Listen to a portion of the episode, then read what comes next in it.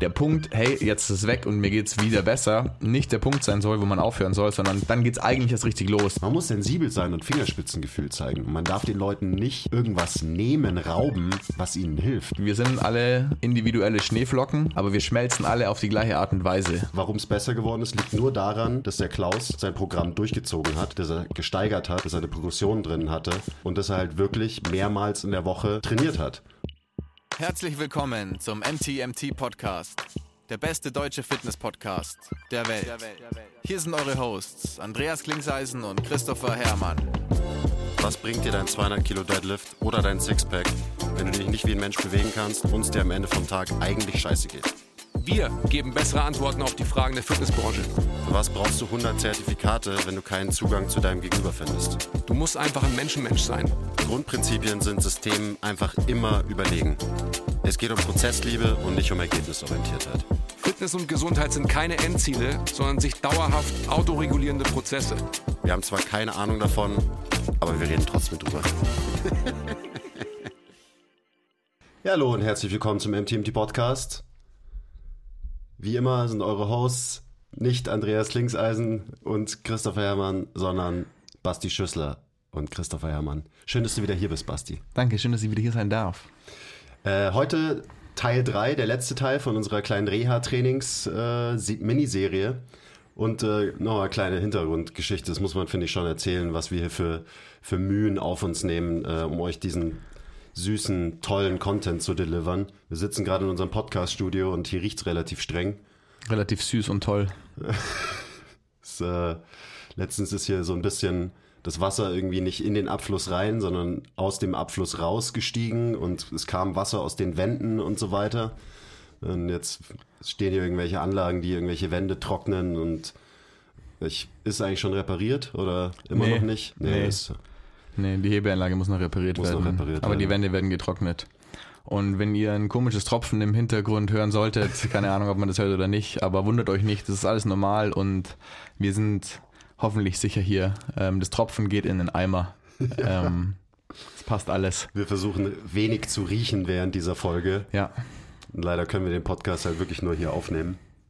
In unserem unfassbar krass ausgestatteten MTMT Podcast Studio. Deswegen hoffen wir, dass die Reha der Wand schn schnell vonstatten geht. Ähm, ja. Großartige Überleitung zum Thema, wie immer. Ähm, heute, wir haben uns gedacht, für den letzten Teil machen wir so ein paar Case Studies, also Fallbeispiele eben so aus unserer Arbeit. Damit fangen wir an. Das wird uns dann eh wieder zu eben irgendwelchen Themen bringen, die mit, äh, mit Reha und äh, im Training irgendwie zu tun haben. Und äh, am Ende werden wir dann noch ein bisschen auf eure Fragen eingehen, die wir uns über Instagram von euch geholt haben. Genau, so machen wir das ungefähr. Willst du loslegen? Hast du eine, eine tolle Case Study? Ja, ähm, ich dachte, war ein Case Study einfach an quasi Verletzungsbeispiele, unabhängig davon, ob man da jetzt schon wen hatte oder wen nicht. Ähm, von daher ja, kann ich auf jeden Fall einfach mal loslegen. Also ich habe schon meine konkreten Pappenheimer im Kopf. Genau, ich, ich habe auf jeden Fall auch ein paar konkrete Pappenheimer im Kopf, aber ich würde jetzt einfach mal irgendwie oben anfangen und ein, ein Schulterbeispiel zur Hand nehmen, weil Schulter hat ja jeder mal irgendwie, auch, auch ohne, dass man eine akute Verletzung hat, also auch ohne, dass man sich irgendwie die Schulter auskugelt, da könnte ich zum Beispiel einfach mich als Fallbeispiel nehmen. Ähm, ich habe mir mal die Schulter ausgekugelt und Kapsel gerissen und habe dann da meine Reha gemacht. Mm. Aber da, also da muss ich gleich mal irgendwie kurz einhaken, mhm. das haben wir auch schon in den ersten Folgen gesagt, so diese akuten Verletzungen, darüber reden wir ja gar nicht so viel, weil das ist am Ende dann nicht unsere Aufgabe. Also wir haben ja. auch Fragen bekommen eben äh, direkt nach dem Kreuzbandriss, was soll ich machen? Ähm, geht zu einem Physio. Und ja. dementsprechend Oder in solchen Fällen äh, sind wir nicht die qualifiziertesten, um darüber zu reden. Klar sind wir dann am Ende auch ein Teil von so einer Reha, ähm, aber wir kommen halt erst ein bisschen später ins Spiel. Ja. Und die Sachen, um die wir uns kümmern, sind dann immer eher so, ja, diese komischen Überlastungserscheinungen, wo auch irgendwie kein Arzt wirklich eine klare Ansage machen kann den Leuten und so weiter, ist dann so, ja, irgendwie meine Schulter tut weh und jetzt ist wieder besser, aber dann tut's wieder mehr weh oder mein Rücken ist jetzt wieder gut, aber dann irgendwie habe ich wieder ein Flare-up und dann tut's wieder weh. Ja. So, das sind halt so die klassischen, diese chronischen Sachen, die immer wieder auftreten, mit es, denen wir es viel zu tun haben. Es, genau, das sind halt solche Sachen, wo man jetzt nicht unbedingt zu einem Arzt oder Physio gehen muss, vielleicht. Also das ist genau das, worüber wir jetzt dann reden werden, Ja. sondern wo man sehr weit kommen kann, wenn man einfach was macht. Ja. Im Sinne von trainiert. Aktivität, im Sinne von Bewegung, im Sinne von Training, genau. Und ich finde schon, auch, auch bei so akuten Sachen können wir relativ früh ins Spiel kommen. Klar, wir haben da jetzt nicht das optimale Setting dazu, weil wir jetzt keine angegliederte Physiotherapie haben oder nicht irgendwie eine Arztpraxis direkt neben uns, wo die Leute erst zur Untersuchung hingehen und dann anschauen, okay, wir sind jetzt so und so weit, ist es in dem und dem Heilungszustand und Physio schaut's an, ähm, palpiert, macht ein paar manuelle Therapiesachen, mobilisiert irgendwas und denkt sich dann, okay, cool, das sieht so und so aus, wir haben so und so viel Beweglichkeit in dem und dem Gelenk. Wir können eigentlich mal anfangen, auch aktiv das Ding zu bewegen. Klar, so früh sind wir jetzt meistens nicht dran, weil die Leute in dem ähm, Zustand nicht zu uns kommen, sondern erst wenn sie sich hoffentlich mit einem Physio und einem Arzt auf so einer Ebene schon aktiv betätigt haben und das einfach mal nur quasi aktiv durchbewegt haben, nicht nur passiv durchbewegen haben lassen. Und dann ab einem gewissen Punkt, wo sie sagen, okay, jetzt geht's los, jetzt muss man wieder Aufbautraining starten und so und spätestens dann macht es auf jeden Fall, oder würde es auf jeden Fall Sinn machen, auch mit uns zu arbeiten. Unbedingt. Aber wie, ähm, oft hängt man da halt dann auch noch in einem anderen Setting und ist dann in der Trainingstherapie, wo man aber hoffentlich auch gutes Aufbautraining macht. Da kommen wir vielleicht später auch noch drauf. Ja. Genau, deswegen werden wir uns wahrscheinlich eher so chronischen, degenerativen Lifestyle-Issues widmen, die Wie auch immer Alle Menschen haben, Ich habe ja. immer ein Problem da für diese Voll. Kategorie an, keine Ja. Ahnung, äh, Phänomenen, Schmerzphänomenen, irgendwie einen konkreten Begriff zu finden. ich finde Aches and Pains immer ganz gut. Aches and Pains. Ja. Die, genau, die Daily Ja, genau. Aches and Pains. Ähm, also das nur nochmal eben ein wichtiger Punkt. Als Trainer muss man seinen, seinen Kompetenzbereich ähm, kennen und das ist manchmal eine, ein schmaler Grad, so, okay. Aber es gibt einfach Fälle, da ist ganz klar, dass es noch zu früh für uns ist. Ähm, und das muss man dann auch akzeptieren, das muss man auch so kommunizieren den Leuten gegenüber und dann eben im Zweifelsfall mal sagen, so hey, ähm, in ein paar Wochen kommst du wieder zu mir, aber jetzt mit dem akuten erstmal, also es gibt immer Fälle, wo wir auch Leute Unbedingt. zum Arzt schicken und zum Physio schicken und so weiter. Ähm, ja, muss man halt einfach immer differenzieren, je nach dem Ja. individuellen Fall. Aber gut, starten wir mal mit der Schulter, oder so. Und da habe ich, ich habe gleich ein Fallbeispiel Perfekt, dazu, let's kann go. ich gleich mal loslegen. Ähm, letztens, wir nennen ihn mal Klaus, ist Klaus zu mir gekommen und der hat wirklich nur, der wurde direkt von seinem Arzt, ähm, von seinem Hausarzt zu uns geschickt, ähm, weil die, dieser Hausarzt es eben checkt und gesehen hat, so okay, der, der muss wahrscheinlich einfach irgendwie halt sinnvoll trainieren. Der hat irgendwie ab und zu so Schulterprobleme, also jetzt nichts Dramatisches oder so, ähm, eben genau so ein Ache- und Pain-Ding. Und dann ist er für eine Session zu mir gekommen und das ist jetzt so ein Beispiel, wie es halt auch laufen kann in so einem, in so einem Prozess, also positiv laufen kann. Und äh, ich habe mir den angeschaut, habe mir angeschaut, wie er sich so bewegt. Er trainiert zu Hause so ein bisschen, hat auch eine Hantel und so, was schon mal mega gut ist. Und äh, am Ende habe ich ihm einfach eben dann spezifische Hausaufgaben gegeben, habe gesagt, trainier weiter. Also ich habe hab auch nie irgendwie gesagt, ja, du musst jetzt diesen Reha-Plan machen, sondern pass ein, ich habe dafür gesorgt, dass er sein Training sinnvoll anpasst, quasi an seine, ähm, an seine Schmerzsituation. Und es war relativ easy. Also ich habe ihm eine Prep gegeben dafür, dass er halt besser lernt, seine Schulterblätter zu bewegen, also gerade in dieser Aufwärtsrotationsbewegung, wenn man irgendwie eben den Arm über Kopf hebt. Da was Spezifisches, dann habe ich ihm einfach gezeigt, so, okay, der, der Klaus hat schon Liegestützen selber gemacht die ganze Zeit. Hab ich nochmal drüber geschaut, habe ihm ein bisschen gecoacht, ein bisschen Input gegeben, wie er halt auch da sein Schulterblatt und seine Schulter durch eine volle Range of Motion bewegen kann in der Liegestütze. Ähm, dann habe ich ihm Kurzhandelrudern gezeigt, also wirklich ganz basic, horizontal eine Push- und eine Pull-Bewegung, weil da fängt man erstmal an mit einem Schulterpatienten. Man geht nicht gleich irgendwie in so eine verrückte Overhead-Range, sondern man schaut erstmal, dass er in diesem horizontalen äh, Winkel von eben ungefähr 90 Grad Schulterflexion wieder besser wird. Ähm, und der Klaus hat es dann einen Monat lang gemacht. Also ich habe ihn erstmal weggeschickt und dann hofft man einfach als Trainer, dass es gut funktioniert. Klar, man muss auch mal nachhaken, man muss auch mal eine Nachricht hinterher schicken und wie läuft's und so weiter. Ganz wichtig. Und nach einem Monat ist er wieder zu mir gekommen, äh, haben uns kurz hingesetzt, eben vor der zweiten Session. Und wie geht's der Schulter? Ja, ähm, ich merke es eigentlich so gut wie gar nicht mehr, ist fast weg. Und das war so easy, weil ich halt wirklich nur, ich habe mir angeschaut, okay, was ist die Funktion, wie funktioniert ein Schulterblatt? Ähm, was sollte es für Bewegungen machen und für Bewegungen, was sollte man für Bewegungen drauf haben. Ähm, und dann habe ich eben den Fokus ein bisschen auf diese Bewegungen gelenkt im Training. Und ganz wichtig, habe ihm noch die Prinzipien von Progression halt mitgegeben. Hab gesagt, okay, du machst jetzt diese Bewegungen hier und du steigerst das Ganze so und so und so. Und ähm, der hat es halt gemacht über diesen Monat. Und dementsprechend ist das Problem deutlich besser geworden. Es ist vielleicht nicht komplett weg, aber es, äh, die, die Probleme haben sich drastisch reduziert. Und es liegt eben äh, habe ich auch letztens in, in meiner Story drüber geschrieben. Es liegt nicht daran, dass ich irgendwie der super krasse Reha-Crack bin. Es liegt hauptsächlich daran, dass ich ein bisschen verstehe, wie eine Schulter funktioniert oder ein Schulterkomplex funktioniert.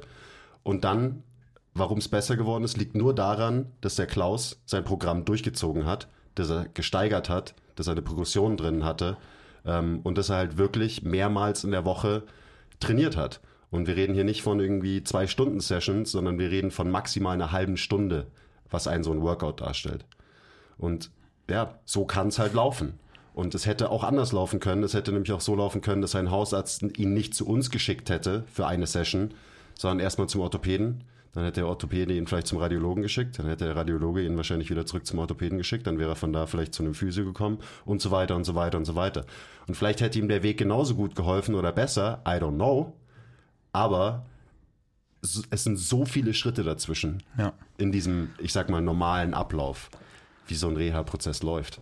Wahrscheinlich, also natürlich hätte er irgendwann der Outcome derselbe sein können. Und vorher hätte er wahrscheinlich drei Diagnosen bekommen und wäre abgesichert gewesen, was er denn wann machen kann. Aber bis dahin wären wahrscheinlich vier Wochen vergangen. Und in den vier Wochen hat er in deinem Fall einfach schon die Lösung seines Problems quasi selbst in die Hand genommen und klar könnte man jetzt irgendwie argumentieren, ist das ein sehr dankbarer Fall gewesen, weil es einfach nur durch Bewegung und Muskelaufbau besser wurde.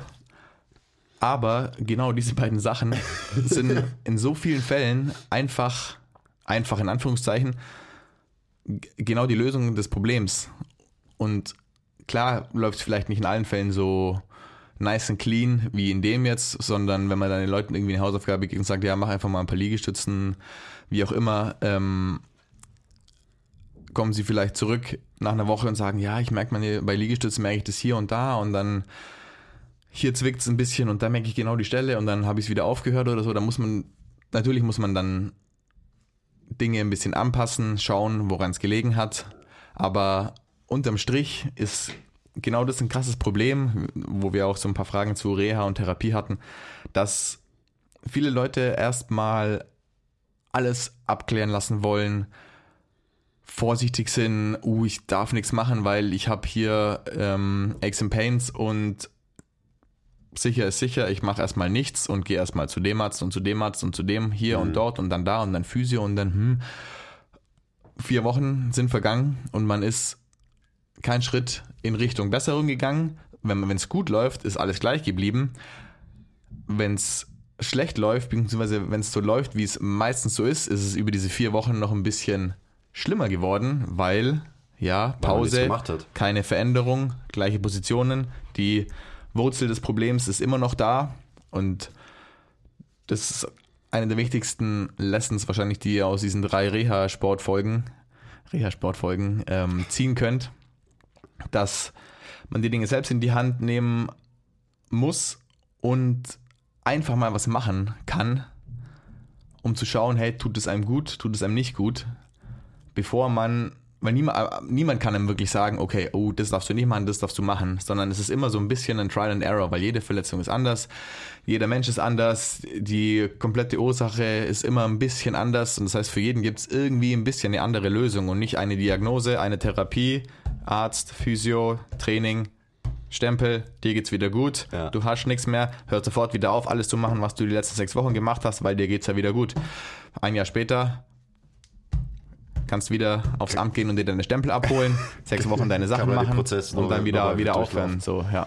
Das ist ein, ist ein wichtiger Punkt, also auch so gerade was ein No-Go ist und was einem eher davon abschrecken sollte. Also auch die Frage haben wir auch bekommen auf Instagram, so wie erkenne ich einen guten Physio und so weiter wenn du einfach immer nur irgendwelche, und das ist natürlich manchmal schwer, das überhaupt zu checken als Endverbraucher, der irgendwie ein Problem hat, aber wenn man einfach 0815 vorgefertigte Reha-Maßnahmen bekommt, dann ist das ein schlechtes Zeichen. Ja. Und es wäre so bei der Schulter, so ja gut, dann schlage ich mal kurz meinen Katalog auf. Ah ja, klar, wir machen Terraband Außenrotation und Innenrotation, weil das macht man einfach mit jedem, der irgendwie Schulter irgendwas hat und so weiter.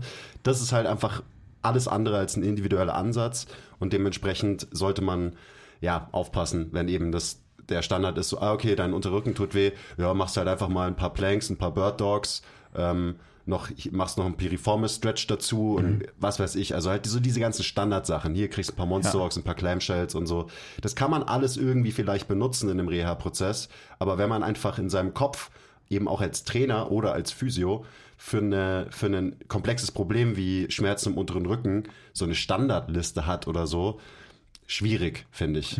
Weil das schon mal irgendwie bedeutet, dass es eben kein besonders individueller ähm, Ansatz ist. Genau. Wenn man bei jemandem Professionellem ist, der ihm hilft und Ja. man dann einfach generic Sachen an den Kopf geschmissen kriegt, Ja, das kann man dann, sich auch selber aus dem Internet dann ist es ein Problem. Wenn man aber noch nicht bei jemandem war, der sich mit was auskennt, sondern einfach mal sagt, okay, hey, mir tut irgendwie der Unterrücken weh, lass mal ein paar Planks, ein paar Bird Dogs und keine Ahnung, vielleicht am Ende sogar Monster Walks, ist mir egal, machen. Ähm, und dann schaut man, ob es besser wird, ohne dass man bei einem Arzt, bei einem Physio, bei was weiß ich wem war. Dann super geil. Dann ist es auf jeden Fall cool, wenn man so generic ein paar Sachen macht, die was mit Aktivität und Bewegung zu tun haben.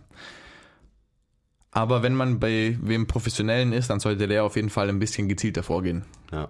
Und gezielt, aber dann auch wieder überhaupt nicht gezielt, weil da komme ich zum, zum zweiten Ding. Weil der Klaus, der hatte nämlich noch ein Problem. Sein einer Fuß tut auch immer weh. Und das ist auch wieder so, ich, ich werde nicht rausfinden, woran es genau liegt. Also man sagte zwar immer auch so, und das sagen wir auch, man muss schauen, wo die Ursache ist. Man kann immer nur raten, was die Ursache ist. Man wird nie drauf gucken und sagen, ja, aha, die Ursache ist, genau dieser Muskel ist zu schwach oder so.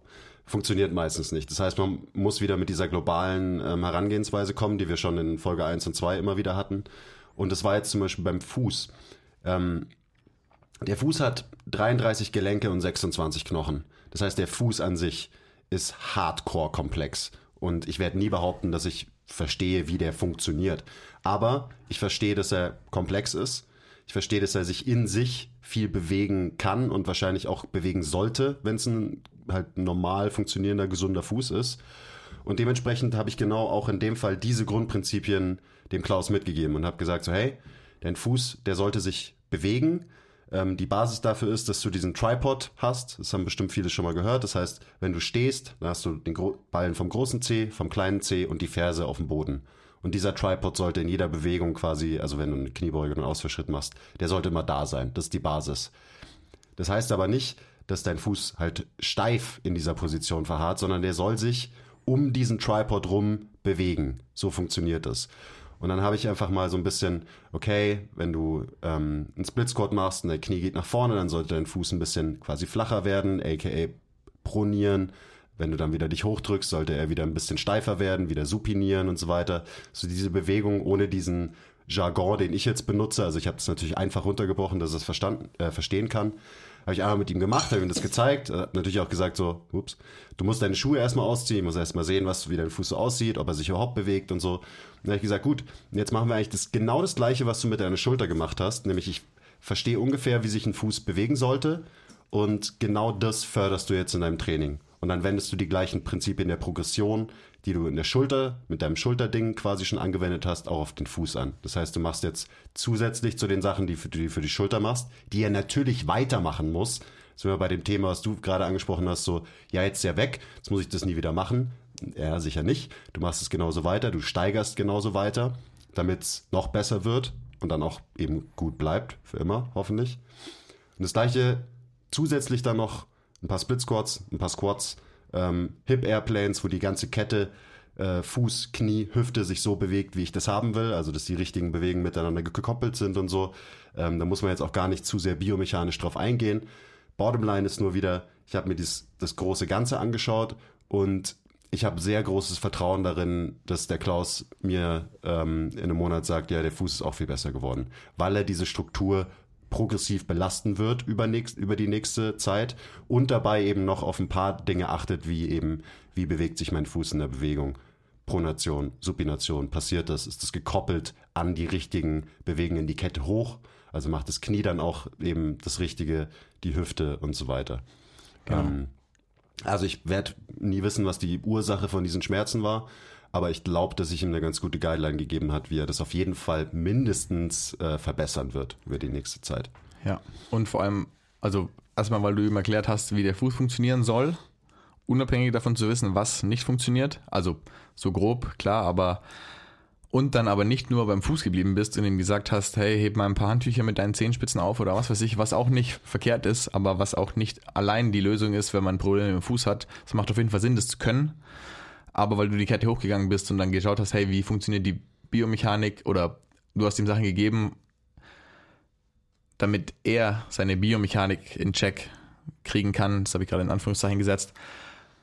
Was auch immer das heißt, aber eben mit Airplanes und so, alles, alles muss seinen Job erfüllen. Und das, wie du schon gerade gesagt hast, so, ja, man kann nicht immer die Ursache finden und ja, jede, jede Problematik ist krass individuell und bei allem, bei, bei jedem von uns ist es so, ja, ich, also ich habe Fuß, weil bei mir ist es so und so und ähm, mir passen keine Schuhe, weil äh, XYZ und mein Unterschenkel ist so und so lang und mein Oberschenkel so und meine Hüfte steht schief und bei mir persönlich ist deswegen mein großer Zeh schief und deswegen habe ich Probleme mit dem Fuß und so. Wir sind alle super individuell, verstehe mich nicht falsch, auf jeden Fall. Aber wir haben alle mehr oder weniger den ähm, gleichen menschlichen Körper. Also ja, wir sind, wie gesagt, individuell und es gibt Unterschiede und das ist alles fair enough, aber am Ende haben wir alle mehr oder weniger die gleiche Evolution hinter uns, bestehen mehr oder weniger aus den gleichen Sachen, haben alle mehr oder weniger das Herz am gleichen Fleck und ähm, die gleichen Knochen und Muskeln und Strukturen und natürlich gibt's Längenunterschiede und Unterschiede, wie groß was ist und so weiter. Aber es ist auch egal, weil, weil eben wir sind alle Homo sapiens. Genau. Wir haben alle die gleichen Knochen, Genau. die gleichen Muskeln. Und Shoutout an David Gray für den Spruch, den ich mal in einem Seminar von ihm gehört habe. Ich mache den jetzt einfach mal auf Deutsch. So, wir sind alle individuelle Schneeflocken, aber wir schmelzen alle auf die gleiche Art und Weise.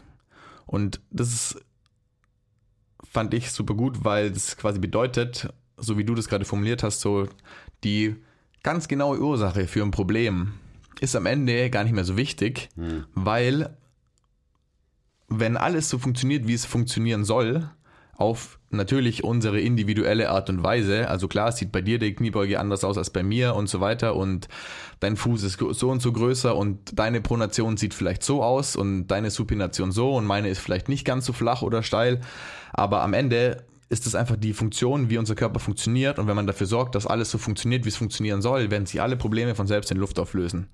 Ähm, deswegen bin ich genauso zuversichtlich wie du, dass der Fuß vom Klaus am Ende von den vier Wochen auf jeden Fall funktionieren wird, weil er an seinem Fuß was gearbeitet hat und da die Funktion wiederhergestellt hat, an seinem Knie, das ist eh nur das Opfer vom Fuß und der Hüfte und an der Hüfte. Und ähm, du hast einfach nur dafür gesorgt, dass er Sachen dafür macht, dass alles seinen Job macht, weil so richtig, es gab kein Ereignis, was Genau. ihn irgendwie verletzt hat. Es war nicht irgendwie von heute auf morgen, sondern es war so, hey, irgendwie, irgendwas stimmt da nicht. Und mein Gott, ob da der dritte oder vierte Mittelfußknochen schief hängt oder ob es irgendwelche Bänder sind, die irgendwo drüber schnackeln oder ob halt einfach nur irgendwie die Pronation nicht so gut funktioniert, wie sie funktionieren soll, ähm, ist am Ende egal, weil man wir kriegt das alles in schmelzen. Check. Oh, genau. Und dann funktioniert es wieder. Und der nächste Punkt, den ich sagen wollte, ist genau der, dass egal nach welcher Reha, in Anführungszeichen, also egal ob man jetzt irgendwas hat und nicht genau weiß, was es ist, aber angefangen hat, was dafür zu tun, oder ob man eine Verletzung hatte, angefangen hat, dann dafür was zu tun, wieder Aufbautraining und so weiter, und dann ist es irgendwann weg, dass der Punkt, hey, jetzt ist es weg und mir geht's wieder besser, nicht der Punkt sein soll, wo man aufhören soll, sondern dann geht's eigentlich erst richtig los. Dann sollte man dranbleiben und dann sollte man, e- egal ob es eine Verletzung, eine akute war oder irgendwas chronisches oder irgendwas, hey, ich weiß nicht genau was, aber ist ja auch egal was, sollte wie so ein Weckruf sein. Im Sinne von, hey, irgendwas hat dazu geführt, dass, ohne dass es ein Ereignis gab, mir was wehtut. Wie soll das überhaupt, wie soll das, warum soll das überhaupt genau, wie kann da was wie- kaputt gehen? Ich habe ja gar du, nichts gemacht. Genau, und dann, Ja, dann so, ah, maybe that's the problem. Und das ist Und- super wichtig, ähm, dass wir das auch kommunizieren. Also, da, weißt du, wie wir mit unseren Leuten reden und so diese, wir reden immer von Aufklärung und so weiter, das ist wirklich sehr, sehr wichtig. Also jetzt gerade in, in so einem Fall, dass man genau das, was du gerade gesagt hast, den Leuten einfach einimpft. Auf eine Art und Weise, dass sie es nicht ablehnen und in eine ähm, Abwehrhaltung geraten, sondern dass sie halt offen dafür sind. Da kommen dann halt Coaching-Skills ins Spiel. Aber das ist genauso das. Wenn jemand zurückkommt und sagt, ich, ich weiß gar nicht, wie das, ich habe ja gar nichts gemacht. Und dann ist halt so das Einfachste als Coach, dass man sagt so, ja richtig, du hast nichts gemacht.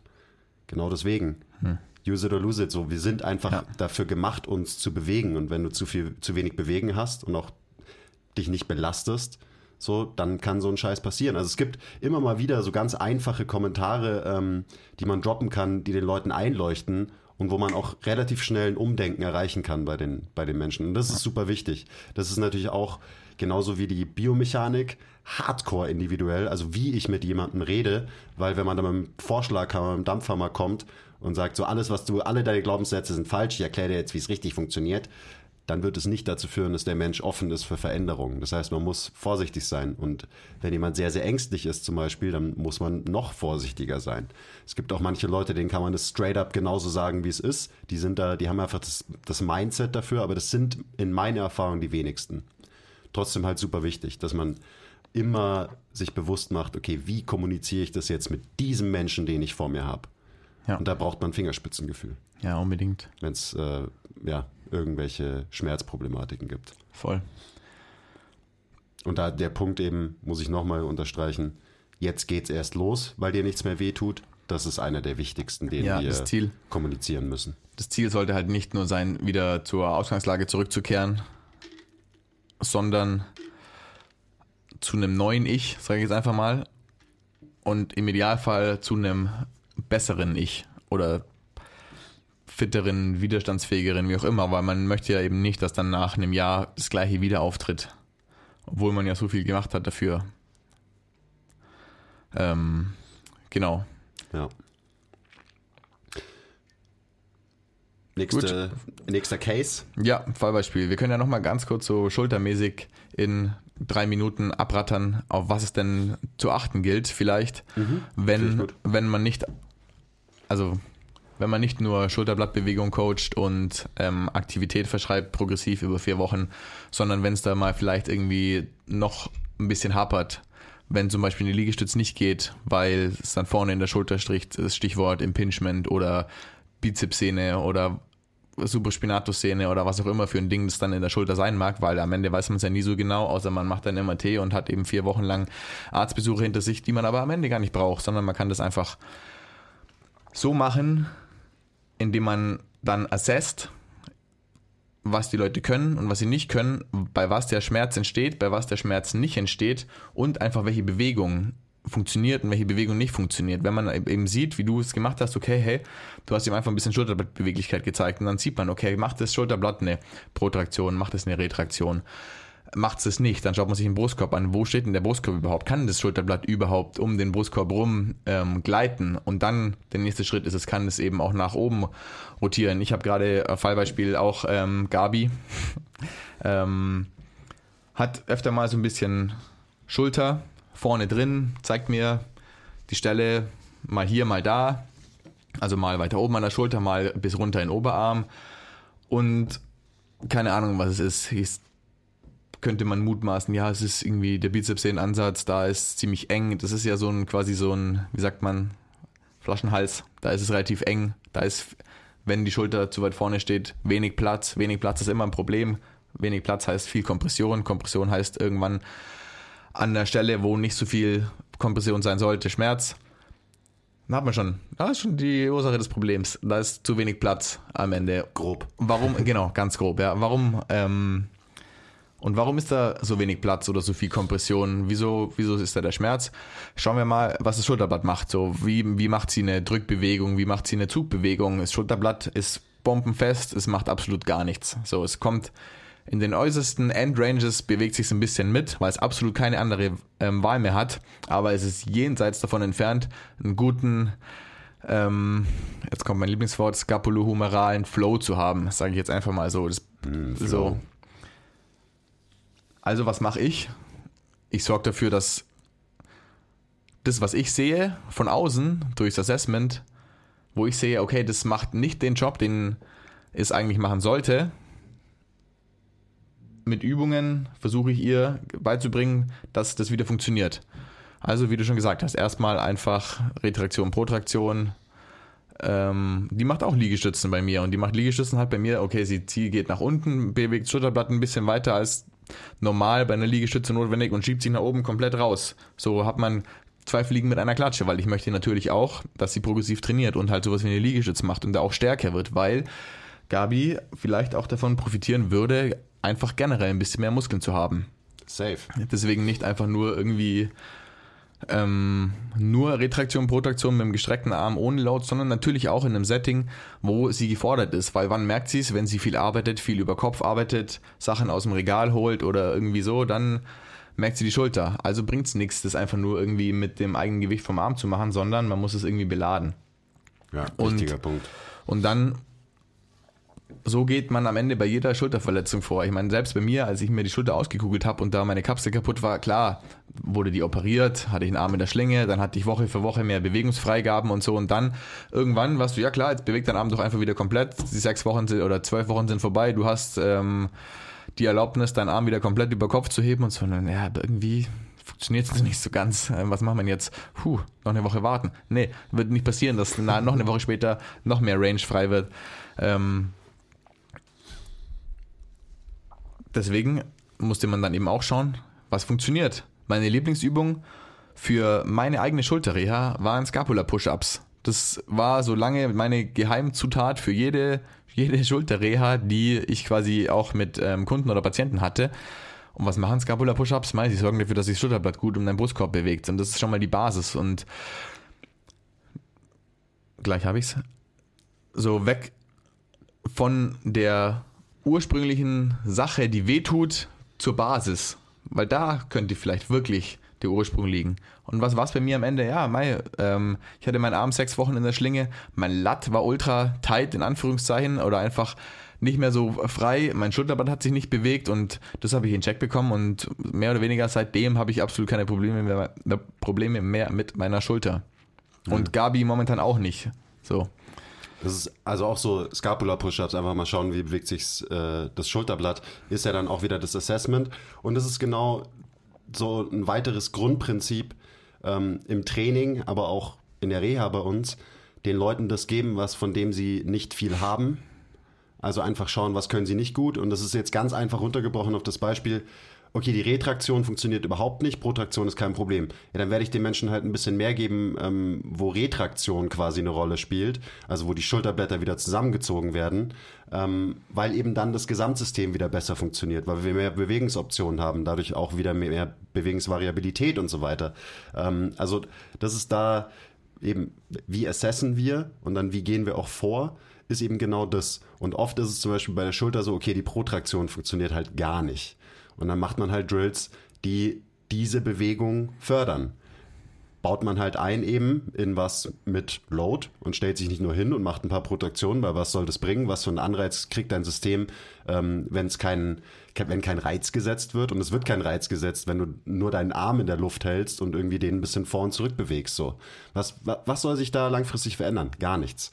Ähm, also das ist immer so, ja, klingt vielleicht wieder so ein bisschen abstrakt, aber so funktioniert halt ein Assessment. Und dafür ja. braucht man ein gewisses biomechanisches Verständnis, Verständnis für Bewegung, eben wie sollten Sachen irgendwie funktionieren. Und dann kann man das auch ganz gut programmieren dann. Ja. Ähm, und das ist, da kommt, da fällt mir immer der äh, Joint-by-Joint-Approach ein von Mike Boyle. Das ist halt so, okay, wenn ein Gelenk quasi seinen Job nicht macht oder zu, sagen wir mal, ein Gelenk ist zu unbeweglich, dann muss das nächste Gelenk in der Kette das wieder ausgleichen, damit das Gesamtsystem funktioniert. Und das ist schon ein sehr smarter Ansatz, weil am Ende bin ich auch davon überzeugt, dass ähm, ja, unser Körper halt so funktioniert. Und bei der Schulter wäre das jetzt zum Beispiel, wenn das Schulterblatt sich nicht genug bewegen kann oder nicht genug dynamische Stabilität hat, dann muss vielleicht der, der Oberarm sich zu viel bewegen in dieser, ähm, in der Gelenkpfanne. Und das ist ja ein sehr instabiles Gelenk von vornherein, weil die Gelenkpfanne so klein ist. Und dann kann das vielleicht zu Problemen führen. Und oft ist es so, dass wenn man halt der Struktur, die drunter liegt, dem Schulterblatt, beziehungsweise man geht noch eine Struktur zurück zum Brustkorb, ähm, wenn man sich diese anguckt und schaut, eben, dass ein Brustkorb sich wieder besser positioniert, weil die Position vom Brustkorb bedingt, ob das Schulterblatt leiten kann. Und dann schaue ich mir an, okay, jetzt kann das Schulterblatt sich wieder besser bewegen und voila, schon wird die Last quasi von dem gestressten Schulter, also Glenohumeralgelenk in dem Fall genommen, weil man einfach die Schritte zurückgegangen ist und sich angeschaut hat, okay, was passiert denn drunter? Was muss denn passieren, damit sich ein Oberarm bewegen kann? Ja, dafür muss sich ein Schulterblatt bewegen und dafür muss ein Brustkorb in einer sinnvollen Position sein, muss irgendwie, ähm, der Brustkorb muss expandieren können, damit der, das, äh, wie rum ist es? Ich verwechsel es immer, ist auch egal. Das konvexe Schulterblatt, sage ich einfach mal, sich an, auf der konkaven Fläche des Brustkorbs bewegen kann. War bestimmt falsch rum, aber ist auch egal, ihr wisst, was ich meine. Genau. Ähm, das waren jetzt bestimmt nur drei Minuten, wo wir das nochmal kurz zusammengefasst haben mit der Schulter. Ja. Aber, Aber, you get the point. Also der eben Joint-by-Joint-Approach spielt bei mir immer eine Rolle, so im Hinterkopf denke ich immer so drüber nach, weil ich eben glaube, dass der Körper so funktioniert ähm, auf eine Art und Weise, auch wenn auch dieses Modell, also der Joint-by-Joint-Approach, seine Lücken hat, so wie jedes Modell, weil jedes Modell falsch ist. Aber viele Modelle sind nützlich. Genau. Und der Joint-by-Joint-Approach ist sehr nützlich zum Beispiel. Und das ist das, worüber wir, glaube ich, auch in der letzten Folge schon gesprochen haben. So, man muss immer so global rauszoomen und dann lokal reinzoomen, aber das muss auch so ein dynamischer Prozess sein. Und der Joint-by-Joint-Approach hilft einfach mal so global zu schauen, okay, wo könnte man ähm, lokaler reinzoomen, um ähm, eine Lösung zu finden für das Problem, um dann wieder rauszuzoomen und wieder reinzuzoomen. Und das ist ganz wichtig, weil am Ende ist einfach jedes Fallbeispiel, das wir jetzt vielleicht noch schnell besprechen werden, ähm, es funktioniert eigentlich genauso. Man muss immer schauen, was macht sein Job, was macht sein Job nicht. Und dann muss man es verstehen, was wir immer mit Biomechanik und Biomechanik in Check kriegen, bezeichnen. Und ich habe dann neulich auch drüber nachgedacht, so Biomechanik ist so was Abstraktes, sondern es ist so, wie funktioniert alles. Am Ende ist es aber einfach die Mischung aus Anatomie, Biomechanik und wie wir halt funktionieren, dass man in Check kriegen muss. Und das kann man dann auf alle Teile vom Körper quasi ableiten, weil im Idealfall versteht man nicht nur die Anatomie und die Bioche äh, Biochemie, die Biomechanik von der Schulter, sondern es geht dann die Kette runter, weil eben, wie gesagt, wenn man rauszoomt, hängt am Ende alles zusammen und das Schulterproblem ist vielleicht ein Problem in deinem großen C oder was weiß ich, was man immer für tolle Beispiele hört. Und deswegen ist zum Beispiel ein Hüftproblem einfach funktioniert es quasi genauso. Man schaut sich an, okay, wo tut's weh, was tut weh, wo ist zu viel Spannung, wo ist zu viel Compression, wo ist vielleicht zu viel Beweglichkeit auch ähm, und leitet sich dann da ab, okay, die Person kann das nicht und das kann sie, also muss man dafür sorgen, ihr das mehr von dem zu geben und weniger von dem. Und dann kriegt man auch ein Hüftproblem in Check. Oder ein LWS-Problem, wenn man eben zu viel Spannung in der Lendenwirbelsäule hat oder Stress in Bewegung in der Lendenwirbelsäule, weil Joint by Joint vielleicht die Lendenwirbelsäule einen Job macht, den sie überhaupt nicht machen soll. Weil der Körper. Die Lendenwirbelsäule muss den Job von der, von der Hüfte zum genau. Beispiel übernehmen. Das hört man auch immer wieder. Ja. Oder von der Brustwirbelsäule. So ist es immer so, man muss immer die Struktur oben und drunter anschauen und dann kann man sich eigentlich sehr gut Joint by Joint reinzoomen, rauszoomen, daran entlanghangeln, was was braucht, wer was braucht und was man mit den Leuten macht. Apropos LWS, das wäre mein nächstes Fallbeispiel. Das war Shoot. erst gestern. Ähm, Kunde ja schon ziemlich lang bei mir trainiert. Nennen wir ihn mal Gustel.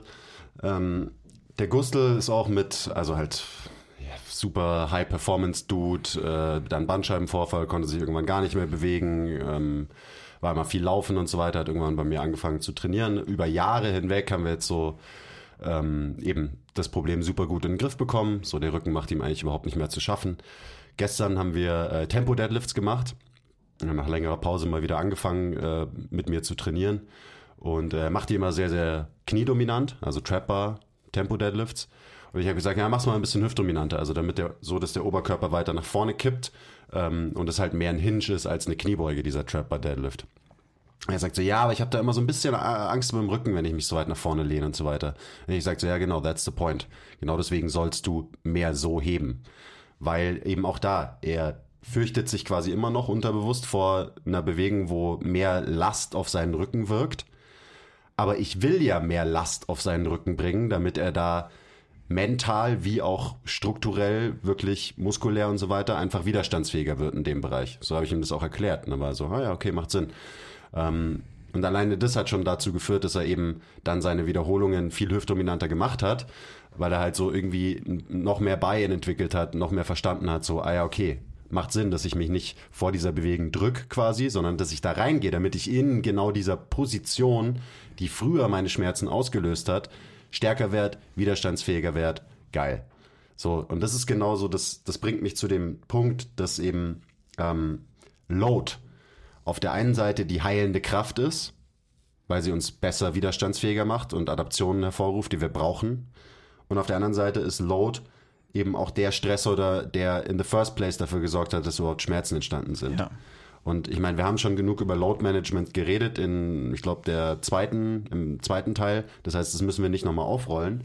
Aber auch das ist so ein Punkt, über den muss man nachdenken. Es ist so auch da ein schmaler Grad manchmal. So, man will eine Struktur belasten, damit sie widerstandsfähiger wird. Man muss einfach aufpassen, dass sie nicht überbelastet wird. Aber gerade längerfristig, wie gesagt, wir haben die Probleme super in den Griff bekommen. Vielleicht muss der Gustel auch gar nicht in, im ersten Jahr überhaupt irgendeinen Deadlift machen. Vielleicht reicht es, wenn man nur Kniebeugen macht, wo der Oberkörper aufrecht ist, wo weniger Last auf den unteren Rücken kommt und so weiter. Aber längerfristig gesehen will ich ihn da halt einfach wieder reinbringen, dass es halt auch wieder funktioniert einfach. Und das ist so genau dieses, dieses Ding, das ist auch wieder hoch individuell, aber das ist das, was Load Management ist. Ähm, und dieses Paradox eben, dass auf der einen Seite zu viel Belastung natürlich dann ein Käse ist, aber du immer mit Belastung arbeiten musst, damit man überhaupt besser wird. Ja, und nur damit es alle Leute richtig verstehen, ist auch so, dass der hüftdominantere Deadlift ist es nicht unbedingt was, was du genutzt hast, um super viel Load auf den unteren Rücken zu bringen, im Sinne von, dass der halt irgendwie 100 Kilo aus dem unteren Rücken gehoben hat, sondern er sollte das so machen, damit sein kompletter Körper und sein komplettes System die Load anders managt, als er das getan hat, als er Probleme hatte. Nämlich, dass die Hüfte eben viel von der Arbeit übernimmt. Ähm, beim hüftdominanten Kreuzheben und ja, der Rücken stabilisiert ist und so weiter, genau, ja. Aber alles macht seinen Job, womit wir wieder bei Joint by Joint werden oder was macht seinen Job, was macht seinen Job nicht.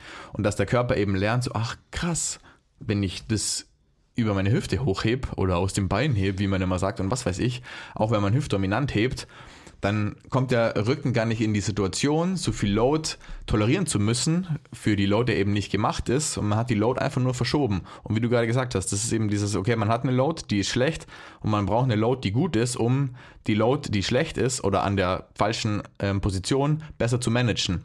Und dann ist die Load nämlich überhaupt nicht das Problem, sondern, sondern nur, wie die Load gemanagt wird. Genau, ja. ja. 100 Prozent. Und das ist auch so, das bringt mich zum, zum nächsten Punkt, der da auch dazu gehört, diese Perversion von gelenkschonenden Sportarten zum Beispiel. Shoutout an äh, Ule Förster, der hat letztens was in seiner Story gepostet, wo halt irgendwelche Ärzte, und das hört man immer wieder so, ja, und im Alter, da muss man ja besonders auf die Gelenke aufpassen. Und deswegen haben wir ganz tolle gelenkschonende Sportarten, die man machen kann. Und das ist auch so, das schlägt genau in diese Kerbe. Wenn ich dann Leuten sage, die vielleicht schon irgendwelche Problemchen haben oder keine entwickeln wollen, ja, du musst möglichst schonend, gelenkschonend trainieren. So, ja, aber wie soll, wie sollst du denn dann widerstandsfähiger werden oder auch einfach nur widerstandsfähig bleiben, wenn du alles nur schonst, wo du dir irgendwie Sorgen drüber machst? So, das ist, das ist einfach eine komplett verquere Denkweise. Dieses, ja, okay, du hast jetzt Probleme, wir müssen einfach alles nur schonen. Also es das wisst ihr ja und wir haben auch jetzt schon ein paar Mal drüber geredet. Aber das ist so, du brauchst wahrscheinlich genau das Gegenteil von gelenkschonend. Du brauchst eine gelenkstressende Aktivität. Die muss natürlich sinnvoll geplant sein. Load Management, da sind wir schon wieder. Aber das ist so, das muss man Leuten klar machen dass Probleme nicht besser werden, indem man sie umgeht, äh, indem man sich schont und so weiter und so weiter. Und ich weiß, dass wir uns da jetzt bei vielen Themen irgendwie wiederholen bei diesem Reha-Thema, aber es sind immer wieder die gleichen Themen und die sind verdammt nochmal wichtig, weil wir könnten einen viel, viel besseren Job machen in ja. diesem Reha-Physio-Trainingsbereich. Kleiner Break. Wenn euch gefällt, was wir machen und ihr uns unterstützen wollt, zeigt uns ein bisschen Liebe, gebt uns Feedback, teilt die Folge, supportet uns auf Patreon. Den Link findet ihr in der Beschreibung. Und jetzt geht's weiter mit der Folge. Ja, unsere Körper sind darauf ausgelegt, so krasse Sachen zu machen. Also unsere Körper sind so stark, dass sie, wenn irgendwo ein Problem ist, nicht noch mehr Schonung bedürfen, sondern um das Problem zu heilen und um wieder so stark zu werden, wie sie eigentlich sein sollten. Und jeder menschliche Körper ist so stark, dass man nicht äh, an den Punkt kommt, weiß nicht, bevor man vielleicht super alt ist, aber dass man eigentlich nicht an den Punkt kommt, um gelenkschonend äh, trainieren zu müssen, sondern wenn man gesagt bekommt, hey, du sollst jetzt gelenkschonend trainieren, dann such dir jemanden, der dir das nicht mehr sagt, sondern der sagt, okay, wir müssen jetzt vielleicht schauen, dass wir diese Stelle ein bisschen schonen, aber dafür müssen wir sorgen, dass wir was anderes belasten, damit es irgendwann nicht mehr so ist, dass wir diese Stelle schonen müssen, sondern damit alles wieder so funktioniert, damit du alles wieder machen kannst. Das sollte immer das Endziel sein und nicht, dass man mit irgendwas für den Rest seines Lebens dealen muss.